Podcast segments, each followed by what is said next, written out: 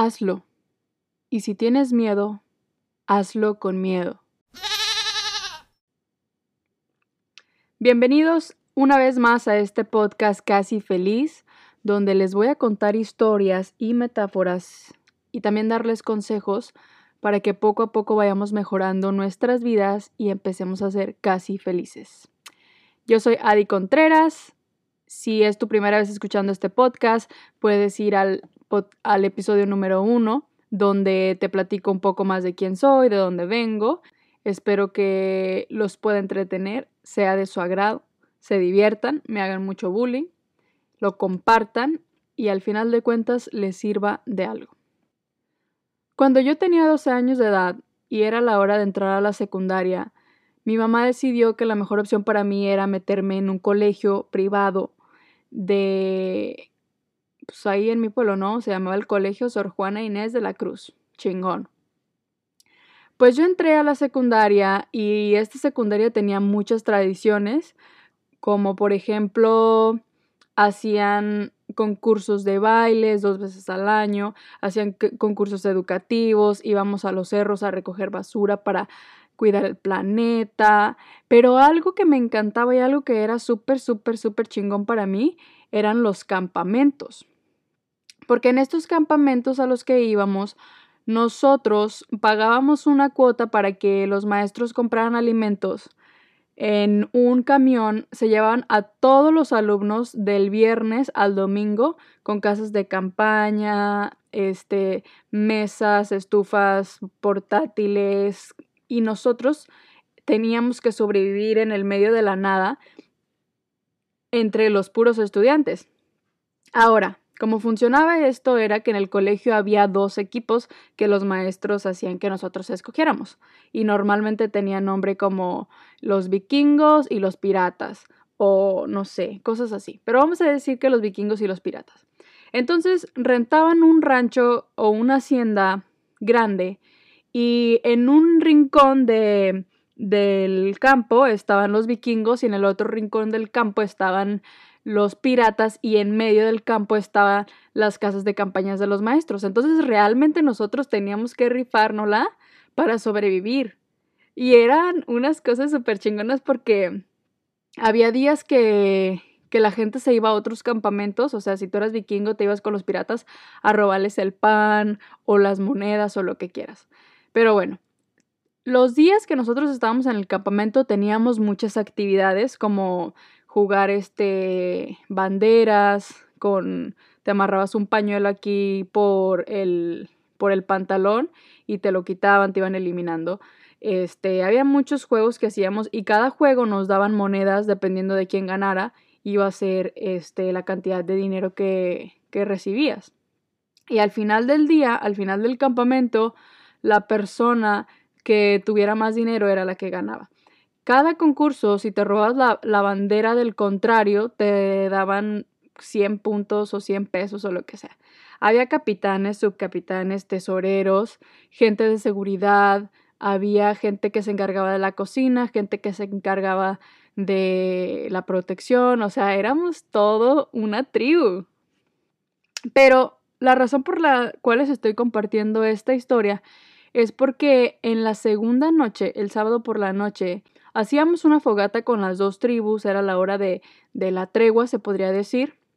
Y en esta fogata, los maestros nos empezaban a contar historias de terror que supuestamente habían sucedido en el campo o la hacienda en la que estábamos.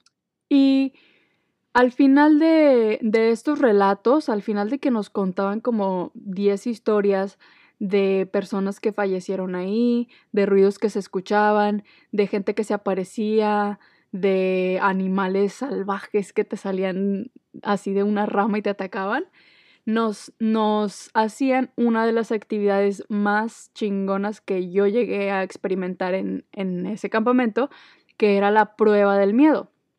Entonces, dos profesores se iban a un lugar en el, entre los árboles y eso y ponían dos sillas muy tranquilamente. Entonces llamaban a los profesores que se quedaban en la fogata y daban instrucciones, así como vas a caminar un kilómetro vas a cruzar un río y a la izquierda hay una desviación, caminas otros 300 metros y ahí van a estar los profesores.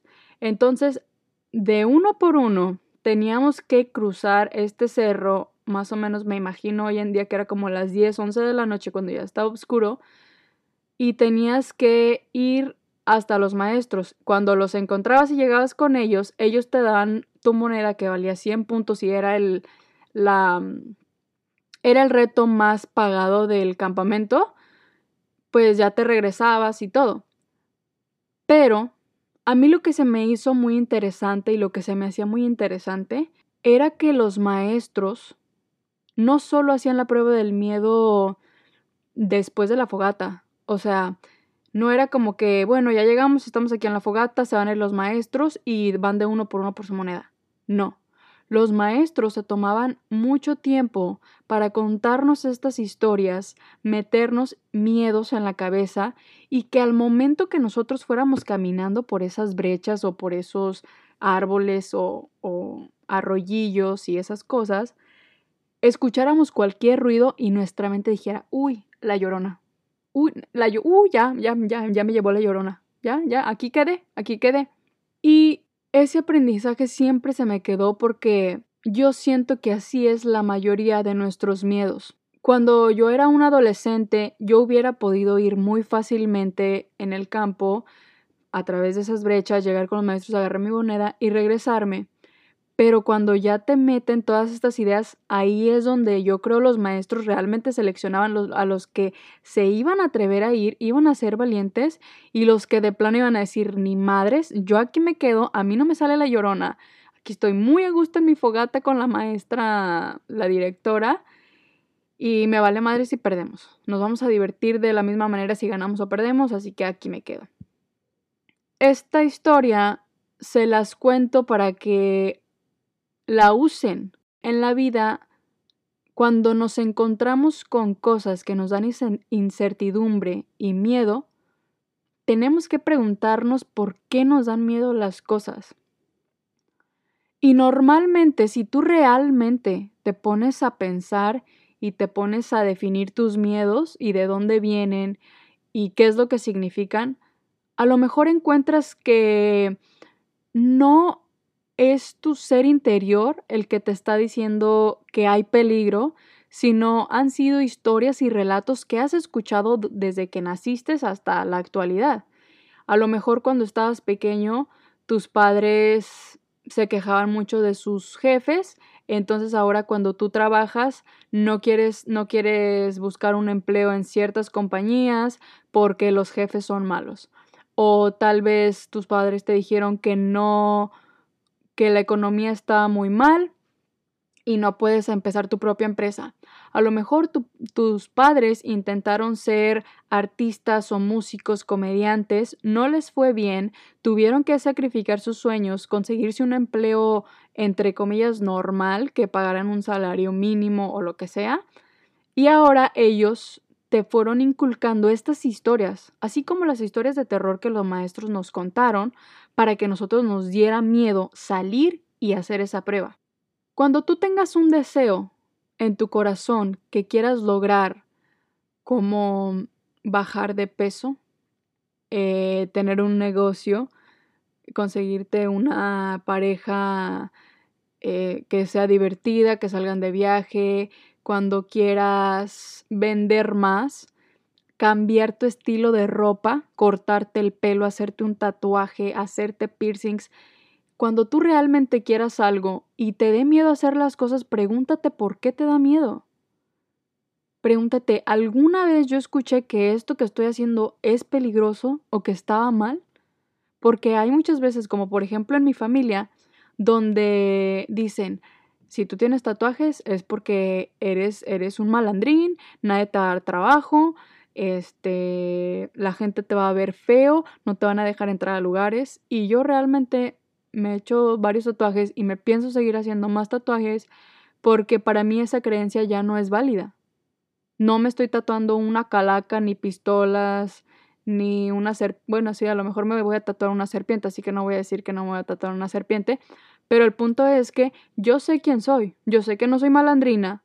Yo sé que no, no voy a ir a matar a nadie, yo sé que no pertenezco a ninguna pandilla, sé que te ofrezco valor como persona para que me contraten en un empleo, sé que soy buena onda, carismática y guapa y lo demás. Entonces, es lo que quiero que ustedes entiendan, que cuando tengan un miedo, investiguen un poquito más de dónde viene ese miedo, dónde lo escuchaste y cómo puedes calmarlo o controlarlo o mínimo racionalizar este miedo.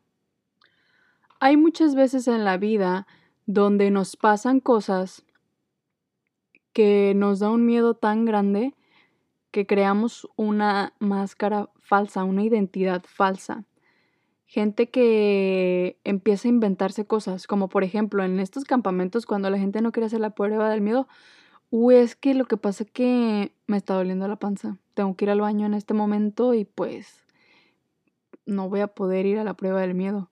O, uy, en la mañana cuando jugamos esas carreritas me lastimé el tobillo y no quiero caminar en la noche porque mi tobillo no, no es bueno.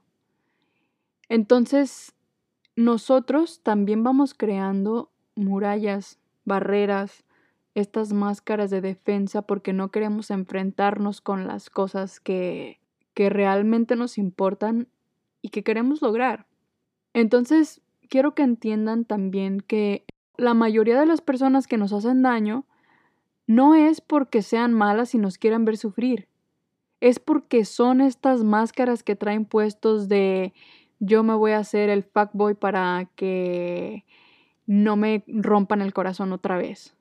O yo no le voy a dar el ascenso a ella para que no me pidan todos mis empleados un ascenso porque me voy a la quiebra. Yo, este, le voy a hacer bullying a esa muchacha que para mí no está tan guapa para que se sienta mal y me respete o para yo sentirme la perra. Entonces, todas las personas vamos por la vida haciendo cosas con nuestras máscaras, nuestros filtros, nuestras barreras y lastimando gente. Entonces, cuando tú realmente te das cuenta que todos estamos sufriendo, que todos tenemos miedos, que a todos nos han roto el corazón, que todos hemos perdido dinero, que todos nos hemos equivocado de carrera, que todos la hemos cagado una y otra vez, empiezas a, a tener más compasión por los demás. Empiezas a decir, güey, tú me estás tratando de re mal, pero yo sé que es porque estás sufriendo. Me estás dejando de hablar porque sé que no puedes lidiar con tus emociones porque no has aprendido. Y cuando llegas a ese punto de entendimiento que los demás no te hacen cosas por quien tú eres, los demás te hacen cosas basando en quiénes son ellos. Pero bueno, ahora les voy a contar algo que yo aprendí hace algunos años, que son los cinco pasos para calmar tu mente. Y está bien facilito. El primer paso es reconocer cuál es tu miedo. Y obviamente les voy a dar un ejemplo de mi vida. A mí me da miedo que las personas escuchen este podcast y digan, esta morra está bien pendeja, Ve nomás qué vergüenza, ¿no? Que me juzguen lo que estoy hablando, que piensen que estoy loca, aunque sí estoy, pero no quiero que la gente piense eso. Entonces, ya reconocí mi miedo, que la gente escuche este podcast y no le guste y que me juzguen por ello. Paso número dos. ¿Qué es lo mejor que podría pasar en el futuro? Lo mejor que podría pasar en el futuro con este podcast es que les ayude, les divierta, se entretengan, se corre la voz, me haga viral, ayude a un chingo de gente y impacte el mundo de una manera positiva. Eso sería chingoncísimo, lo mejor que podría pasar. Paso número 3. ¿Qué es lo peor que podría pasar relacionado con mi miedo? Lo peor que podría pasar es que a nadie le gusta ese podcast, pero de alguna manera se haga viral y toda la gente me empiece a criticar y a juzgar por la morra pendeja que hace podcast, que mis amigos digan, ay, qué oso, güey, y me dejen de hablar y termine sola en un rincón llorando. Ese sería la peor, la peor versión de la situación. El cuarto paso. ¿Qué es lo más realístico que puede pasar? Lo más realístico que pase es que a alguna gente le va a gustar mi podcast, a otra gente le va a valer madres. Si a alguien le sirve, lo va a compartir y si a alguien le vale madres, no me van a escuchar, pero tampoco soy el centro del universo como para que se pongan a hablar mal de mí y bloquearme y criticarme porque hice un podcast, o sea, esa es la realidad. Y la clave más perrona es el paso número 5. En caso de que pasara lo peor, ¿qué puedo hacer yo para recuperarme? Si mi podcast se hiciera viral y todos me odian porque dije algo y me cancelan en Instagram y, Facebook y mis amigos me dejan de hablar, ¿cómo me podría recuperar yo de eso? Pues primeramente entendiendo que este podcast no lo estoy haciendo con la intención de complacer a nadie, sino de expresarme. La otra cosa que puedo hacer es irme a un país donde nadie me conozca y empezar de cero. La otra que puedo hacer es cerrar mis redes sociales y solamente relacionarme con la gente que está en mi círculo personal, que mi familia, no, no me pueden, no pueden, no puedo dejar de ser hija de mi mamá, por más de que me desherede, me diga que me vaya a la chingada y lo que sea, mi mamá siempre va a ser mi mamá porque ADN, gracias a Dios. Y mi mamá no es así, mi mamá es súper buenísima onda, jamás me, Jamás me correría ni me haría nada. Mi mamá siempre apoya todo lo que yo hago, sea bueno o sea, o sea, en cosas pendejas. Ella siempre me va a apoyar. Y por último, algo que también podría ser para recuperarme es entender que si a la gente tanto le molesta mi opinión, le molestan mis consejos, les molesta mi voz, pues entonces son gente que no quiero en mi vida. A mí no me interesa tener a gente en mi vida que sea tan negativa, que sea tan cerrada, que sea tan, ay Dios mío, ve nomás esta muchacha que hizo ese podcast. Entonces, me están haciendo un favor.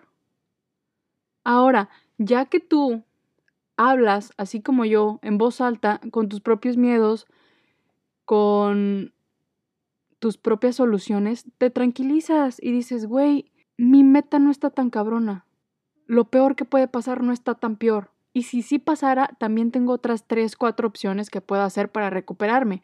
No es como que si hago este podcast y sale mal, ¡pum! me morí y valió culo todo. Las cosas no son así. Entonces, yo les voy a invitar a que si ustedes se sienten mal, si ustedes tienen algo que los esté aguitando, pónganse a pensar cuál es su miedo. Hagan estos cinco pasos. Uno, identifiquen su miedo. Dos, ¿qué es lo mejor que puede pasar? Tres, ¿qué es lo que, peor que puede pasar? Cuatro, ¿qué es lo más realístico que podría pasar? Y cinco, si lo peor pasa, ¿cómo me voy a recuperar? Fácil, sencillo, cinco pasos chingones que les van a cambiar la manera de la que ven el miedo. Así que recuerden, cuando estén haciendo la prueba de miedo, piensen si las historias que su cabeza les está diciendo son historias reales, historias que ustedes sienten dentro de sí o historias que los demás les, les impusieron para que fuera más intensa esta prueba de salir adelante. Y la última cosa es que aún con todas esas historias de terror, con todas esas posibilidades de que te salga la llorona en la vida, ve Sal y haz lo que tengas que hacer. Hazlo con miedo, pero hazlo. Y poco a poco vas a volver a ser casi feliz. Pero bueno, este episodio ya está llegando a su final.